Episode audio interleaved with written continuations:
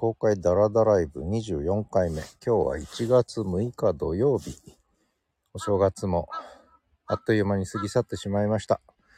今日は初めての野外公開収録という、えー、今、北海道犬東一郎くんのお散歩中ですね。今日はちょっとお散歩出るのが、まあ最近ずっと遅いんですけど、今日もお散歩出るのが遅くて、この時間になっちゃいました。もう9時半ですけれども、今、豊平川の堤防脇の公園にいます。ワンコが来ちゃったな厄介だな。ワンコが来ちゃったな。はい。統一郎くん動かないよ。ここにいるんだよ。はい。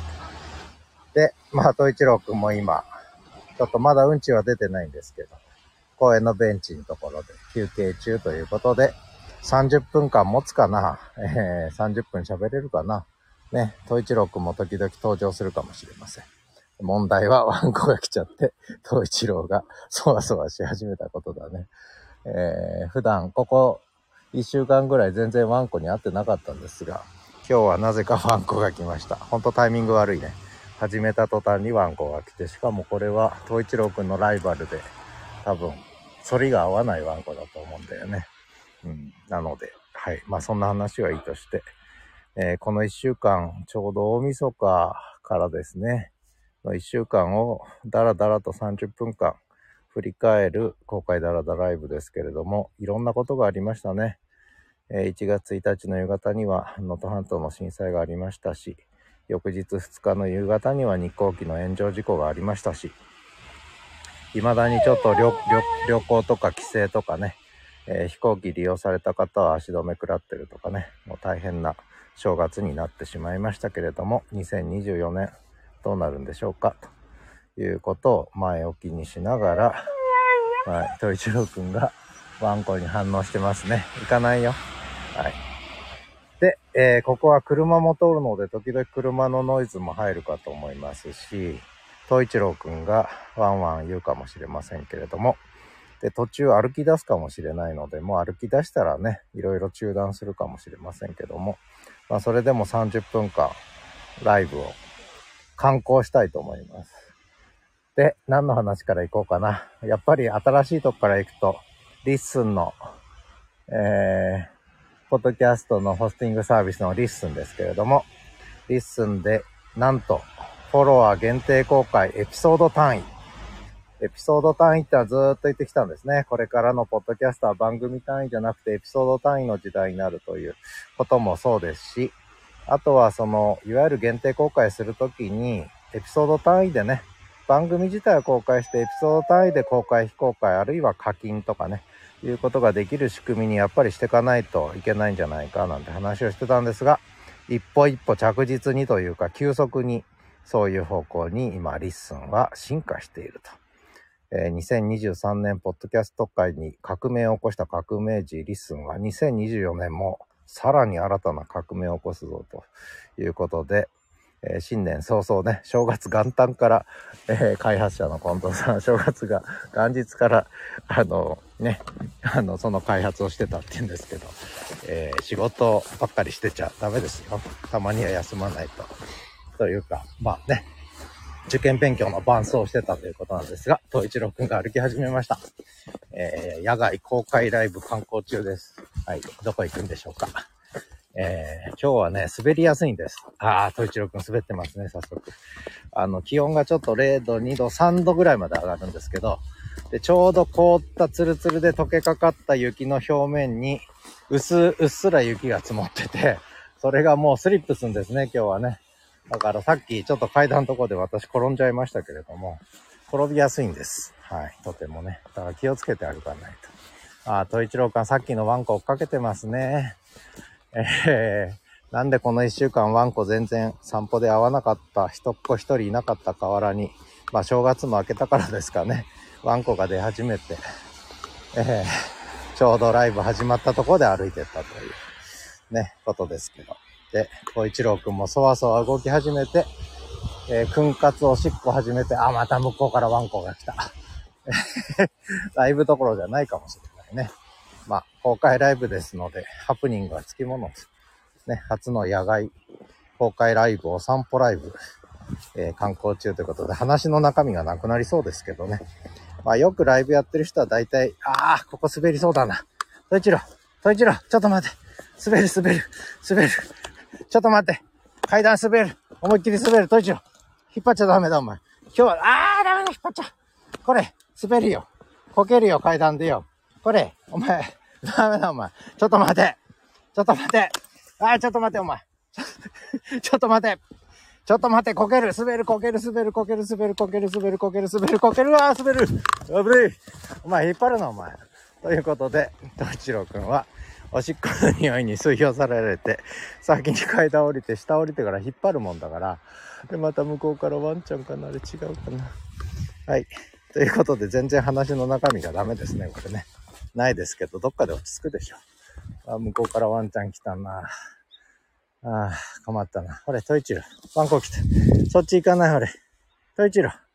そっち行かない、ほれ。これ。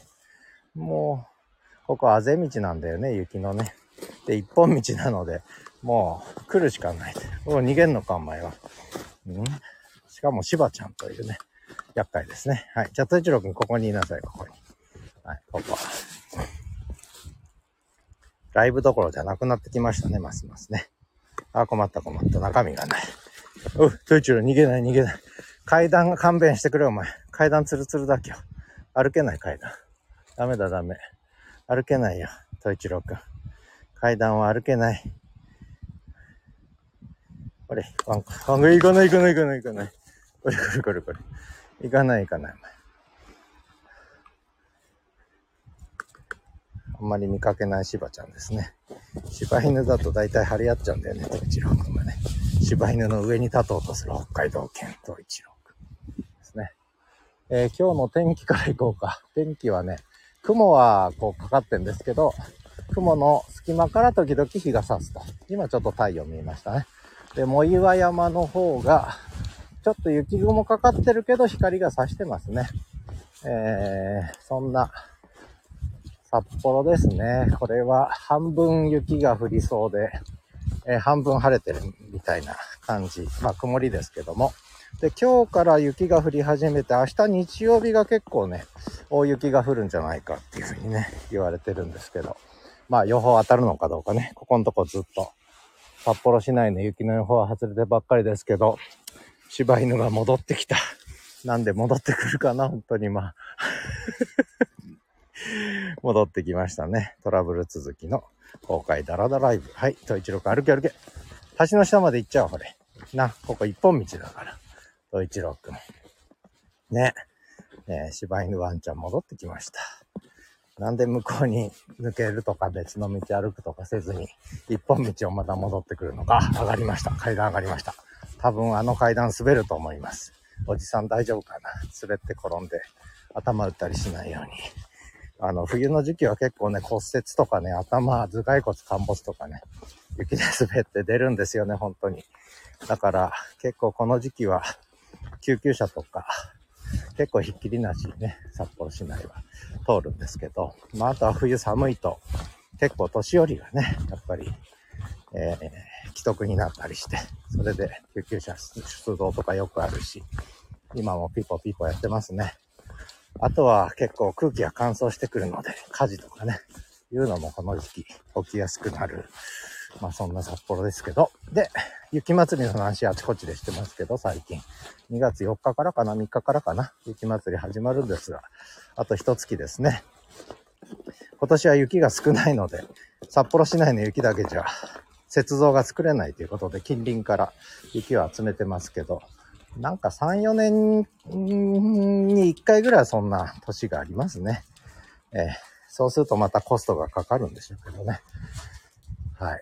まあその分ちょっと盛大にね、今年の雪祭りは盛り上がるといいなと思いますが、多分、えー、年末にすすきのに行った感じからすると外国人の客、お客さんも観光客もたくさん増えてたし、なので、えー、おそらく今年は雪祭り人手がすごいんじゃないかな。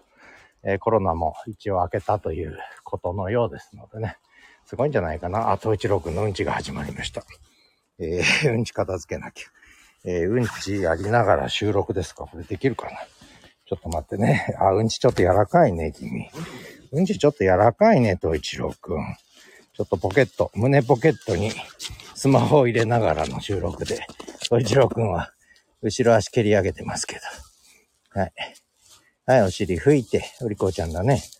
はい、お尻拭いて。はい、うんち片付けるよ。ちょっとゆるいね。やっぱり、食べ過ぎなのか、季節の変わり目冷えたのか、どっちかですね。なんとなく調子悪そうだったのは、やっぱりお腹の調子が悪いんだ。あ、これはゲリピーだね。ちょっとゆるいゲリピーですね。うん、ゲリピー、ゲリピー。うい。う手につきそうだ。あ、つかなかった。危ない。危ない、危ない。これ胸に入れたままどこまで声が入ってるのかちょっと心配ですけど、東一郎くんはうんち終わったんでちょっと落ち着くでしょ。この後今橋の下なんですけど、多分橋の下で休憩モードに入るんじゃないかと思うので少し中身のある話もしないとね。いくらダラダライブでもこれではちょっと中身がなさすぎるということなので。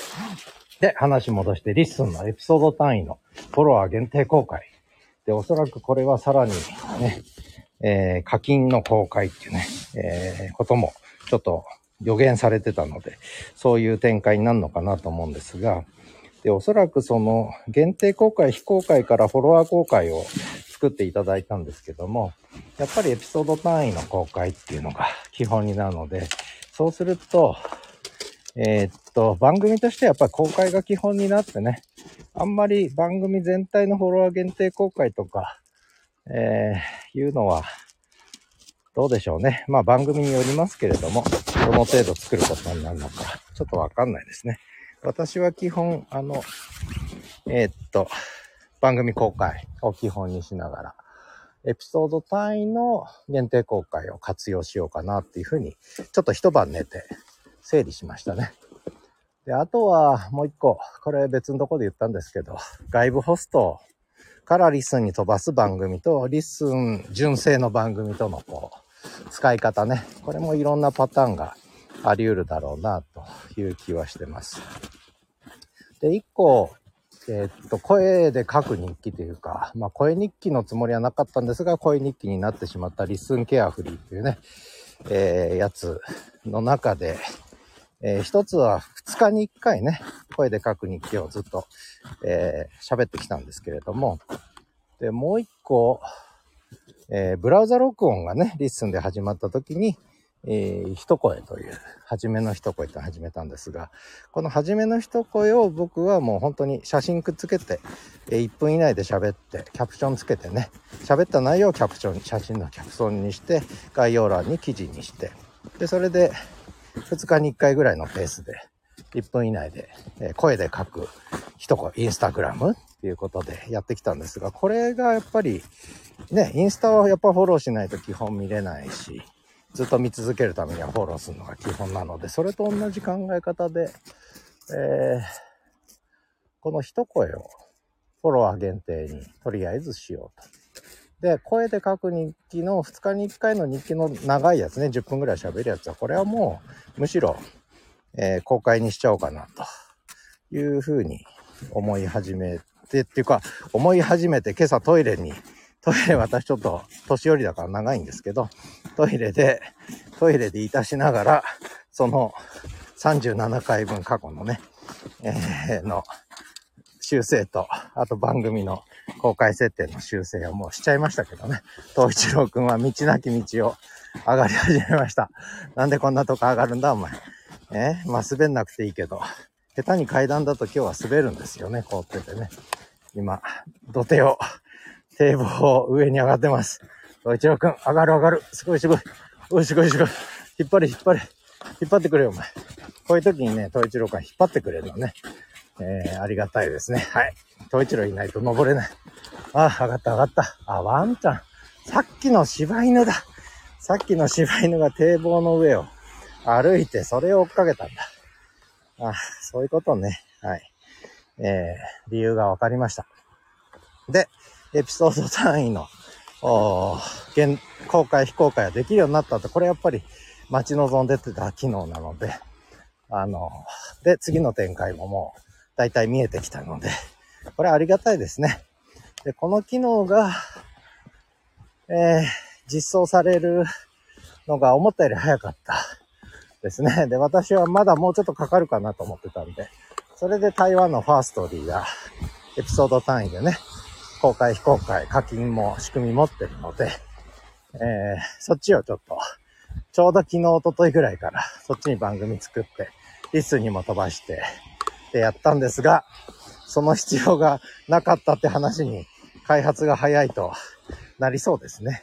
まあただまあ、これはこれで台湾のホストは、 Firstory はまた別の市場というかな、えー、リスナーの範囲がまたちょっとずれるんで、 LISTEN とはね。あこれはこれでまあ配信していこうかなと。まあ並行して運用していくのもいいかなと、とりあえずね、ここ何ヶ月かはね、そんな風にも思ってますが、まあ少し形が見えてきたんですが、その、やっぱり外部ホストとリスンですね。外部ホストで RSS をリスンに飛ばした番組の使い方ですね。で、 LISTEN 純正の番組はさっき言ったように、声で書く日記、 LISTEN ケアフリーみたいな使い方一つありなので、えー、そういうことを今やってみた、実験的にね。で、もう一個は、あ、だから LISTEN 純正番組の場合には、 LISTEN のその一つの番組の中で、いわゆるこう、公開バージョンのエピソードと、限定公開バージョンのエピソードっていうのはやっぱり作っていく形になると思うんだけどね。で、私はそれもサムネイルも変えて、そういう形にしてるんですけども、これ、まあたまたまそういう風にやってたんですが、今回、一晩寝て考えたら、あ、これがいいや、ということで、あの、落ち着きました。自分の中ではとてもスッキリしました。まあ、リスナーさんにとってこれがね、えー、どうなのかっていう問題あるけど、多分この形はいいんじゃないかなと思って一つのモデルですね。で、もう一個が、これ外部ホストのやつで、キャンパス FM6214 ってあるんですが、これ外部で、 stand FM のメンバー限定しか見え、聞けないやつは、ポッドキャスト飛んでないので、 LISTEN にも飛んでこないので、そっちに行かなきゃ聞けないのが一つ。で、この公開ダラダライブ含めて LISTEN に飛んでくる、ポッドキャストとして飛んでくるのがもう一つ。で、さらに LISTEN でサブチャンネルで重ねて、えー、コミュニティウェーブイン札幌ってやってたんだけど、これを別のとこに移したので、そこの空いたとこに始めもって始めたのね。これ今日始めも4つ目つぶやきましたけど、私の一番こう、あ、ただのメモ帳というね、もう整理されてない思いつきをメモする。アイデア帳というか、メモ帳ですよね。ゴミ箱というか、えー、トラッシュボックスなんですけど、それが、なんだろう、それを限定公開したんですね、今回ね。だから、 LISTEN 配信のやつは LISTEN で、フォロワー限定公開が選べる。あの、外部ホストのやつでもね。だけど、外部ホストで飛んできた、それこそこの公開ダラダライブは、実は LISTEN のところではフォロワー限定とかいうのはできないわけね。さっきも言いましたけどね。ここは多分難しいんだろうなと思うので、まあだからそれも含めて外部ホストの番組と LISTEN との連携っていうのをちょっとこう作っていかなきゃいけない。で、このキャンパス FM621 stand FM のやつは一つモデルになるかなと。ね。えー、 LISTEN の方の始めもが限定公開でいいんじゃないかな。ということで、これもスッキリしたんですね。で、問題は、その、Spotify の始めるラジオキャンパス。で、これはもうむしろね、大っぴらに、えー、公開ラジオみたいな感じなので、で、 LISTEN でもそこで、えー、始まったんだね。今年に入ってからそういえば。え1月2日から始めた夕刊、夕刊ことの葉。ね。これはもう、いろんな思いがあって夕刊ことの葉、1分、1分以内のね、えー、ただのこう、更新情報だけを喋るというやつなんですが、まあこれは私にとって使い勝手が良かったんですけど、これはむしろやっぱり、あの、フォロワー限定しちゃったら意味がないので、もうむしろ、ね、えー、勇敢ですので、あの、号外みたいにこうばらまくとね、形になるのかなってことで、だから Spotify はもう完全オープンということですね。で、残るもう一つが台湾のファーストーリー。うん。ここがどう使うかね。悩ましいですね。そこに LISTEN かぶせて。番組はとりあえず昨日2つ作って、で、その、 Firstory のいわゆる RSS 飛ばす先、これインドネシアとかね、えー、いろんなところに飛ばせるんですよ。で、それもそれで面白いからやってんですけど、ちまちまと。あの、やっぱり東南アジア系、アジア圏のポッドキャストにつながるという意味では、やっぱホストとしては面白いなと思ってて、だから、使い続けようとは思ってるんですけどね。ただ、 LISTEN との連携でどう使うといいのか、まだ形が見えてない。とにかく番組立ち上げ、えー、やり始めないと見えてこないなと思うこと、ということで、まあ、やり始めたのがちょうどこれ昨日からですね。昨日は結構その作業がちまちまと続いて、えー、いたんですが、まあその割には、ポッドキャストも配信してるんですけど、実はこれはおとといの夜に仕込んどいたというね、ことなんですけども。で、今朝は今朝で、ちょっとね、始めもと、一声思いついちゃったんで、もうこれは思いついた時に忘れないうちに配信しちゃおうということで、やっぱり私思うんだけど、ポッドキャストっていうのは、速報性、速、あの、機動力、機動性がこれからは必要なような気がするんですよね。実はね。